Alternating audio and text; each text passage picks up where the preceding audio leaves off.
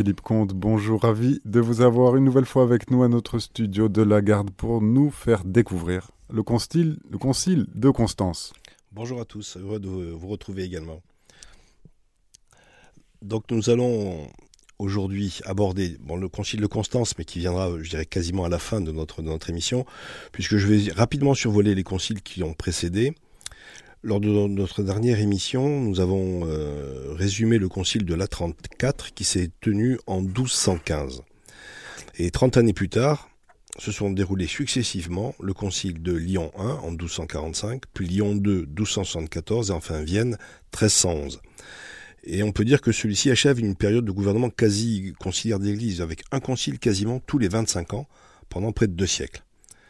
Mais par la suite, l'Église fut confrontée à partir de 1378 à l'une de ses crises les plus importantes et les plus graves de son histoire, le grand schisme d'Occident.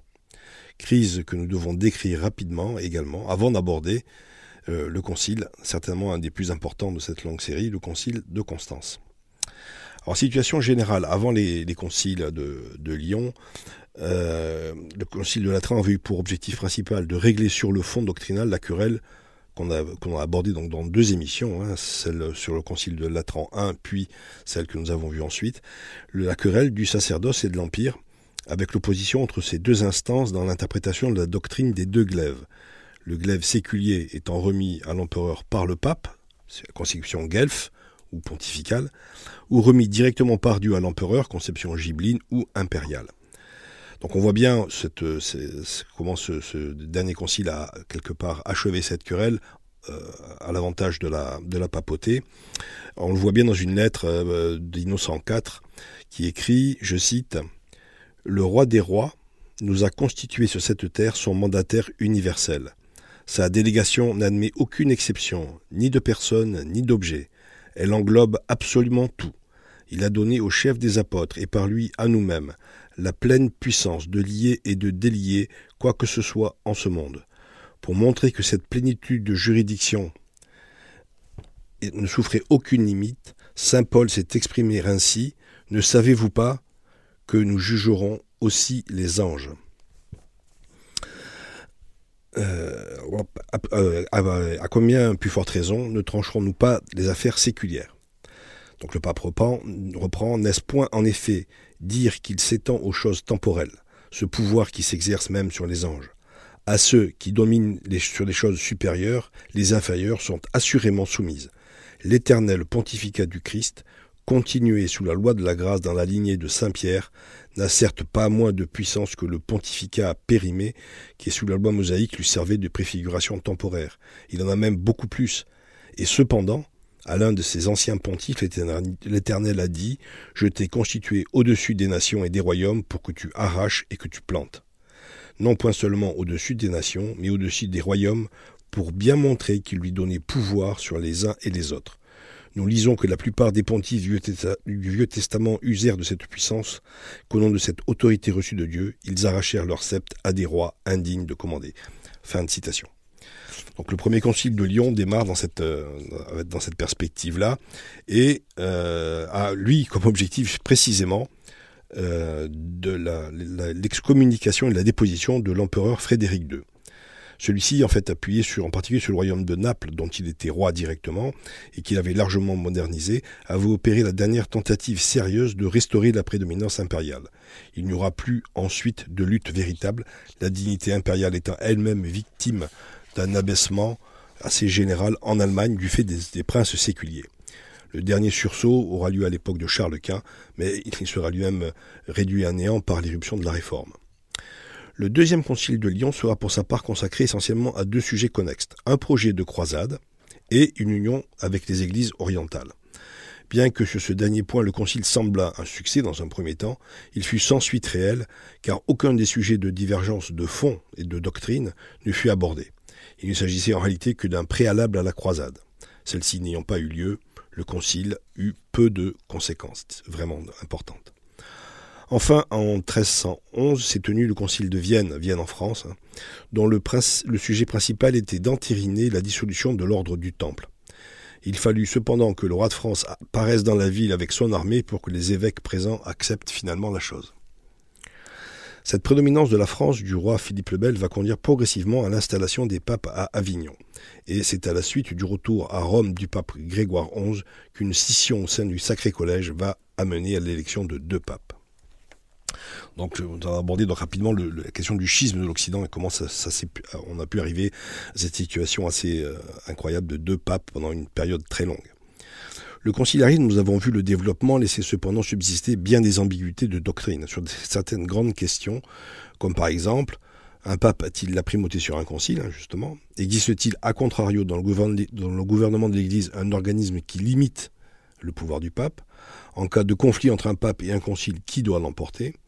Et les canonistes, c'est-à-dire les juristes spécialisés dans le droit de l'Église, l'Église était certainement infaillible, puisque le Christ lui avait garanti, mais il n'avait pas pour autant garanti, disait-il, l'infaillibilité des papes. De plus, pour la foi et le bien général de l'Église, l'autorité du concile était généralement préférée à celle du pape, mais parallèlement, on n'envisageait pas deux conciles qui ne soient précisément sous la direction du pape ou de ses légats. Autre contradiction apparente, le pape ne pouvait être jugé par personne, sauf par exception, en cas d'hérésie? Mais qui pourrait juger un pape hérétique? Donc on le voit, un certain nombre de questions euh, rester en suspens. Se posait également la question du rôle des cardinaux, dont la charge avait largement évolué pour se calquer sur celle des sénateurs romains, en fait un petit peu conseillers de l'empereur. De conseillers réguliers, ils étaient ainsi devenus des conseillers nécessaires, et pour toute question importante, la formule de fratrum nostrorum concilio devint essentielle à chaque décision du pape. En 1289, la moitié des revenus pontificaux étaient acquis aux cardinaux. Mais quels étaient les rapports du pape avec ce collège auquel revenait automatiquement le droit d'administrer l'Église à la mort du pontife? Son autorité était-elle inférieure ou supérieure à celle du pape? Celui-ci pouvait-il agir sans le conseil des frères? On le voit, les questions pendantes étaient plus importantes et conservent aujourd'hui encore un lien avec la plus brûlante actualité. Lorsqu'éclate le conflit entre le pape Boniface VIII et le roi de France Philippe le Bel, ces questions pendantes vont prendre tout leur sens. En effet, lorsque Boniface excommunie le roi, celui-ci réplique par 29 accusations d'hérésie et réclame précisément un concile général pour juger celui qu'il appelle le faux pape. Arrêté à Agnani par euh, Philippe Nogaré, un des agents du roi, puis libéré, le pape Boniface mourut un mois après son retour à Rome des mauvais traitements et de l'émotion qu'il avait subie le 11 octobre 1303 euh, à Agnani précisément. Philippe le Bel trouva un instrument docile à ses desseins en la personne de l'archevêque de Bordeaux qui devint le pape sous le nom de Clément V. Ce dernier nomma de nombreux cardinaux français et s'installa finalement en Avignon. Les cinq papes qui lui succédèrent résidèrent en Avignon, bien que la chose choqua beaucoup de monde dans la chrétienté. Il faut noter que ce n'était pas vraiment nouveau, euh, mais c'était nouveau par sa durée. En effet, de nombreux souverains pontifs avaient dû quitter la ville éternelle pour échapper aux troubles ou aux pressions diverses. Du pape Vigile en 545 qui s'était retiré à Constantinople, à Innocent IV qui réunissait, comme on l'a vu, le concile à Lyon, précisément pour échapper au parti romain et à la menace impériale. Et il demeura malgré tout pendant six années. Le pape Léon III lui-même avait dû se réfugier en Saxe et avait été remis sur le trône pontifical à Rome par Charlemagne. Mais en s'installant de façon apparemment définitive à Avignon, les papes créent une situation exceptionnelle, mal comprise en Europe, où l'on considérait que la papauté servait trop clairement les intérêts euh, de la dynastie capétienne. Et ce, d'autant plus que ces papes étaient eux-mêmes français. De plus, cette situation était amèrement regrettée en Italie, où la notion de papauté était indissolublement liée à la fonction d'évêque de Rome. Et on peut difficilement concevoir un évêque de Rome résidant, pardon, à Avignon. Cette période fut marquée par l'accroissement du pouvoir du collège cardinalis. La capitulation du conclave de 1352 les protégeait de l'emprisonnement et leur octroyait, on l'a vu, la moitié des revenus du, siège euh, apostolique. Le déplacement de la cour pontificale entraîna également une hausse importante de la pression fiscale au bénéfice du siège pontifical.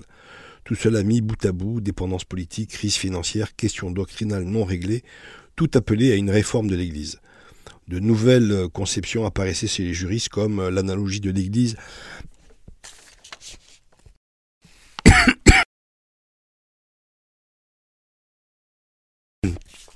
de l'Église et des corporations, qui, étaient considérées comme quelque chose d'assez euh, analogue.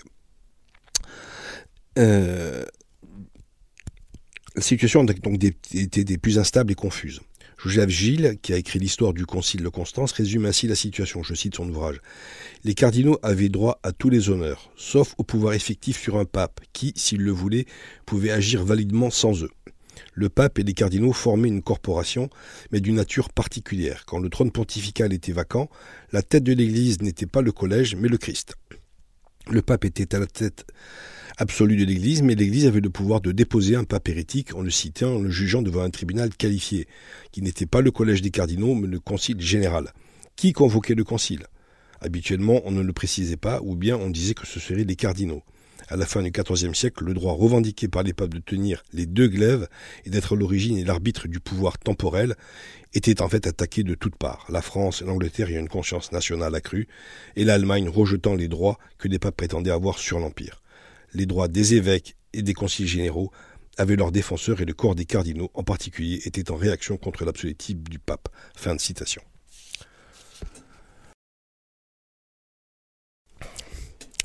En 1378, à la mort de Grégoire IX, deux papes furent successivement élus.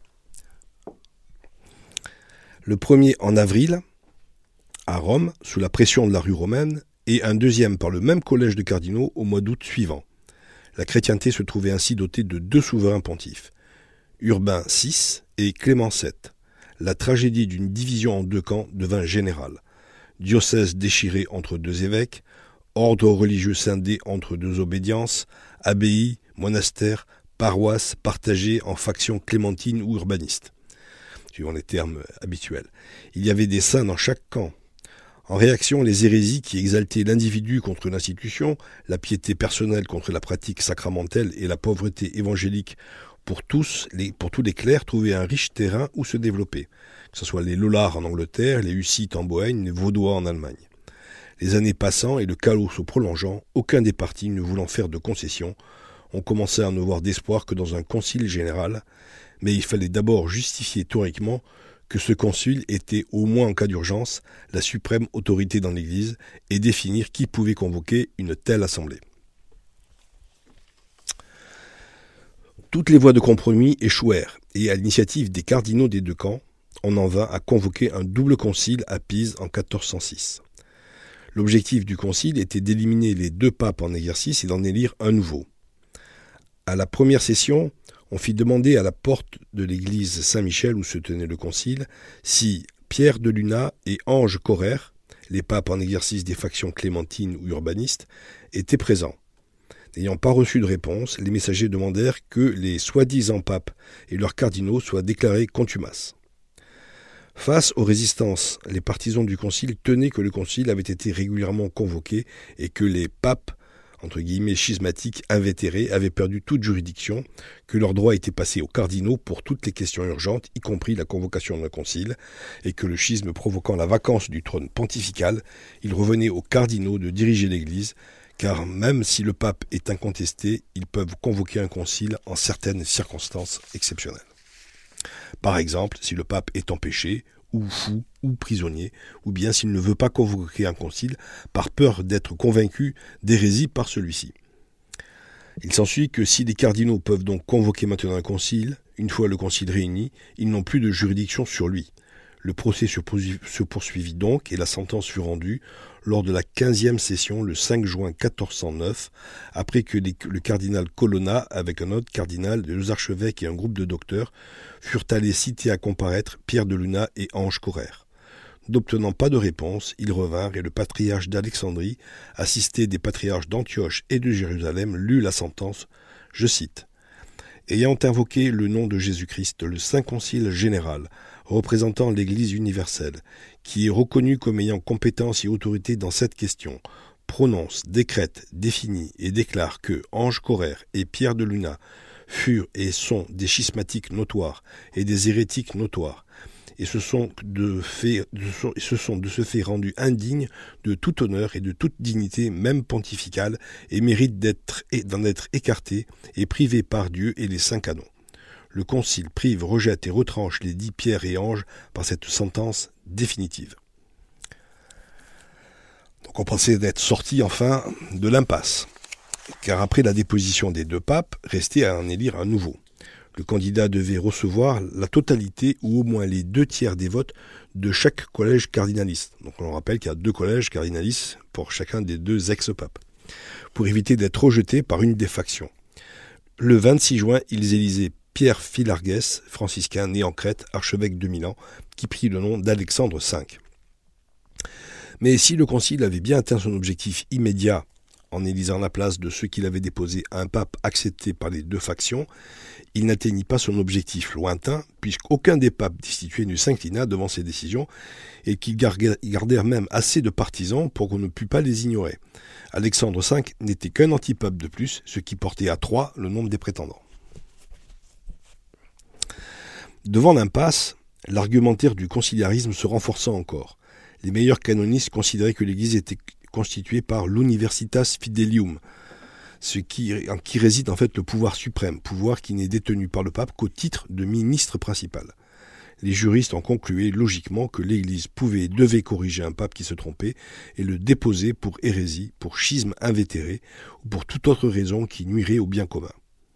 Dietrich de Niem, qui était membre du tribunal de la Rote pontificale, hein, donc ce n'était pas n'importe qui, un des, donc très grands euh, canonistes, écrivait, je cite, un tel concile, que le pape ne préside, ne préside pas, est-il au-dessus du pape?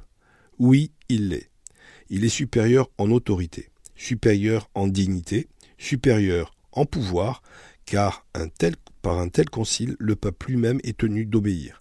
Parce qu'à un tel concile, qui représente l'Église universelle, a été donné le pouvoir de lier et de délier. Un tel concile peut supprimer les droits du pape on peut voir à ces, phrases hein, combien le schisme avait abaissé l'autorité du souverain pontife.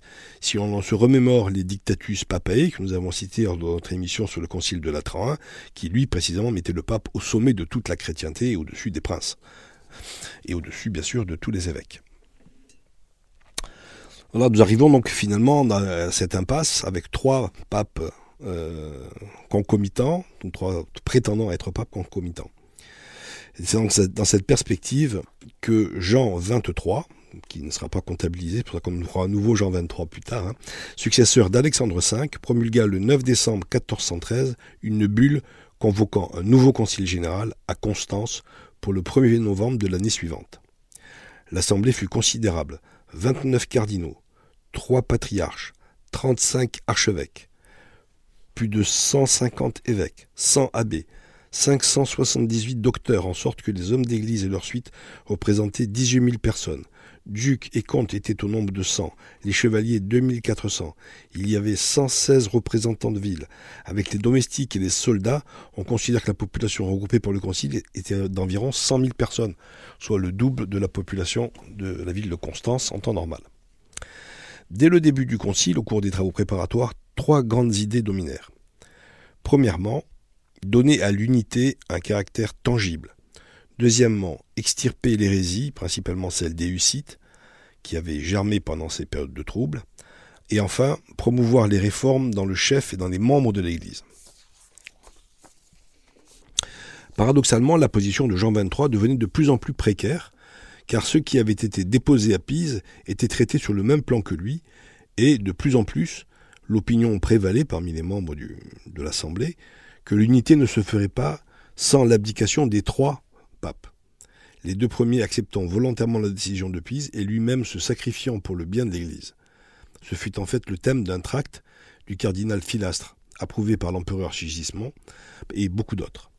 Les prélats italiens qui soutenaient Jean restaient confiants car ils demeuraient majoritaires dans l'assemblée plénière. Quand, le 7 février 1415, le concile décida que le vote aurait lieu par nation.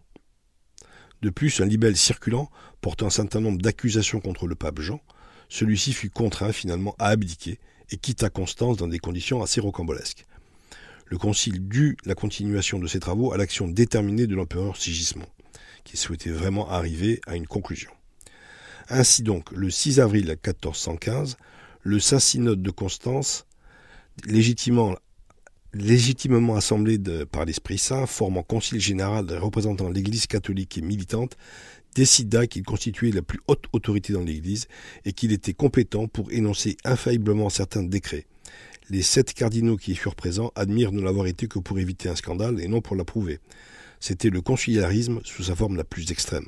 L'autorité de l'Église ne reposait ni sur le pape ni sur les cardinaux, mais sur l'agregatio fidelium dont l'organisation par nation était l'expression. Le 17 avril, la sixième session adopta la formule et les conditions de l'abdication de Jean XXIII selon le rapport du comité où les quatre nations étaient représentées. Le pape fugitif avait dix jours pour choisir sa résidence dans une des villes indiquées, sinon une action serait intentée contre lui comme promoteur de schisme et suspect d'hérésie. À la dixième session, le 14 mai, une sentence fut prononcée contre le pape. Je cite Au nom de la Sainte Trinité, Père, Fils et Saint-Esprit, Amen. Puisqu'il a été pleinement prouvé que depuis son intronisation, le pape Jean XXIII a mal rempli ses fonctions de gouverneur de l'Église, que sa vie impie et scandaleuse a été un mauvais exemple pour les chrétiens. Nous déclarons le dit pape Jean XXIII suspendu de toute autorité pontificale en matière spirituelle comme temporelle le dossier de sa déposition sera préparé et nous interdisons à tout fidèle de lui prêter obéissance. Fin de citation. Fort heureusement, le mois de juin apporta la bonne nouvelle de l'abdication du pape Grégoire XII, un des trois encore antipapins, hein, resté à négocier avec la même décision avec Benoît XIII. C'est à quoi s'employa l'empereur Sigismond. Benoît XIII, je rappelle, c'est Pierrot de, Luna, qui était soutenu essentiellement par les, princes de la, de la péninsule ibérique. C'est à quoi donc s'employait l'empereur Sigismond, mais devant le refus de Benoît XIII de toute abdication simple, l'empereur négociait avec les rois et seigneurs relevant de l'obédience de Benoît XIII. Le 13 décembre, l'accord fut signé entre les rois de Navarre, de Castille, d'Aragon et les, princes de Foix et d'Armagnac, les délégués d'Écosse et l'archevêque de Rouen comme représentant le roi de France, d'une part, et d'autre part, Sigismond et les délégués du concile de Constance. Il fut ensuite impossible de se mettre d'accord sur un programme de réforme de l'Église du fait de la confrontation entre les différentes nations. On en vint donc à l'essentiel, élire un pape qui serait reconnu par tous. Mais il fallait d'abord se mettre d'accord sur la composition du collège électoral. Le 8 novembre 1417, à la 41e session du Concile, les membres du conclave furent élus. L'après-midi même, à 4 heures, ils pénétraient dans la maison des marchands de Constance et le 11 novembre à 10 heures du matin, Othon Colonna, cardinal diacre de Saint-Georges au Vélabre, était élu à l'unanimité. Il prit le nom de Martin V. Le 21 mars 1418, le pape présida la 43e session où furent décrétés sept statuts considérés comme suffisants pour la réforme générale souhaitée. Ainsi s'achevait le concile.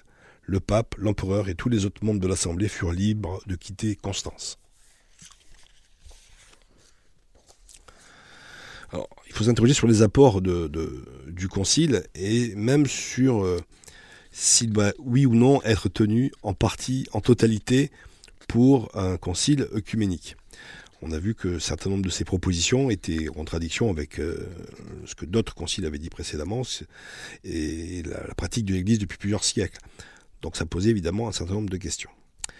Restait aussi en suspens l'extirpation de l'hérésie qui représentait, comme tout, pour tout concile, euh, pour tout concile un but assez, assez important, évidemment.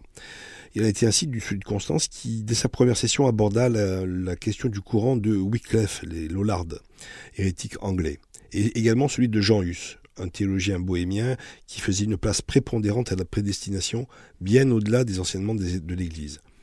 Il affirmait par exemple que le Christ aime plus le prédestiné pécheur que le non prédestiné en état de grâce. De même, pour lui, l'Église était uniquement formée des prédestinés, les autres n'en faisaient pas partie.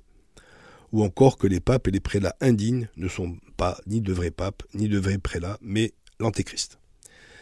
Le 6 juillet 1415, le Concile rendit le jugement suivant, je cite, ce très saint synode de Constance déclare et décrète que les trente articles ci-après mentionnés trouvés dans les livres et opuscules de Hus, écrits de sa propre main, ainsi qu'il a lui-même admis, ne sont pas catholiques, mais respectivement erronés, scandaleux, offensants pour les oreilles pies, téméraires et séditieux, certains étant même notoirement hérétiques, et tous depuis longtemps réprouvés et condamnés par les saints-pères et les conciles généraux. C'est pourquoi ce saint synode proclame que Jean Hus a été et est hérétique. Il décrète qu'il devra être jugé et condamné, et le condamne par les présentes comme hérétique. Fin de citation. Le Concile eut également à connaître la question de la légitimité du tyrannicide d'après les théories de Jean Petit et de Jean de Fackensberg. Jean Petit, euh, qui tenait que la, en France l'assassinat du duc d'Orléans était légitime du fait qu'il se comportait comme un tyran, et de même Jean de Falkenberg disait de même à propos du roi de Pologne. donc cette question a été euh, proprement débattue et sera reprise hein, tout au long de l'histoire de l'Église sur, cette légitimité d'abattre un tyran euh, qui, qui, dirigerait un pays sur une voie contraire aux intérêts de la, de la majorité. Sur la nécessaire réforme de l'Église, le Concile définit d'abord qu'il y aurait un concile tous les dix ans. Le prochain et le suivant toutefois se tenant respectivement après cinq et sept ans. C'était l'institutionnalisation du conciliarisme et la mise en place d'un gouvernement collectif de l'Église finalement, puisque ce, précisément le Concile de Constance avait défini le Concile comme supérieur au pape, et qui plus donc devront se réunir de manière régulière. On conçoit bien que ça aurait été le, concile qui aurait pris le pas sur, sur le pape, qui aurait été réduit à une gouvernance, on va dire, d'expédition des affaires courantes, quasiment.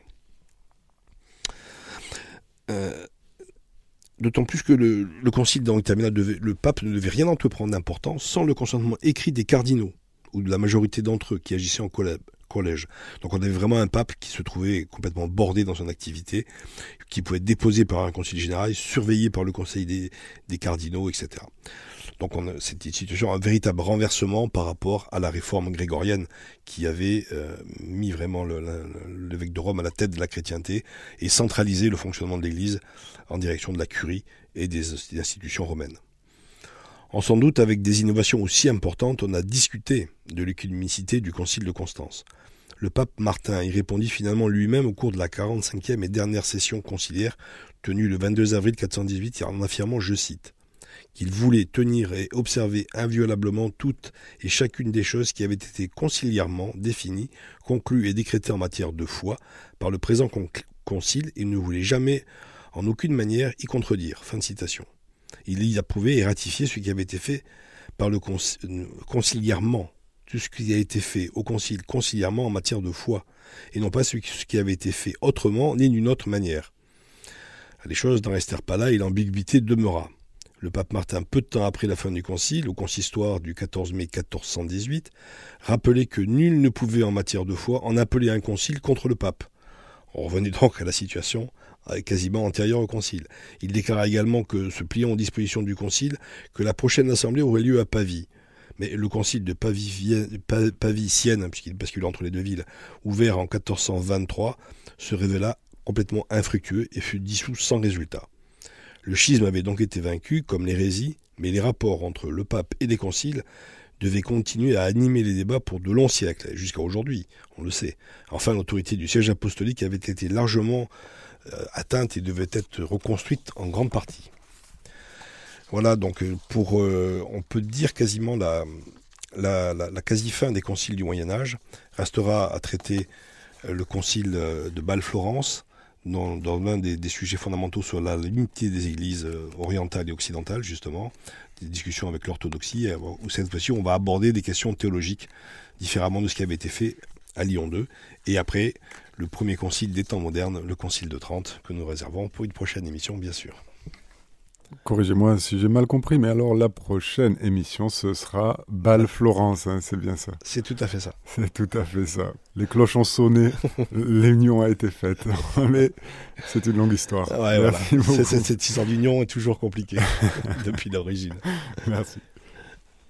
Chers auditeurs, c'était notre émission Histoire et enjeux des conciles avec Philippe Comte. Vous pouvez retrouver cette émission en podcast sur notre site internet radiomaria.fr.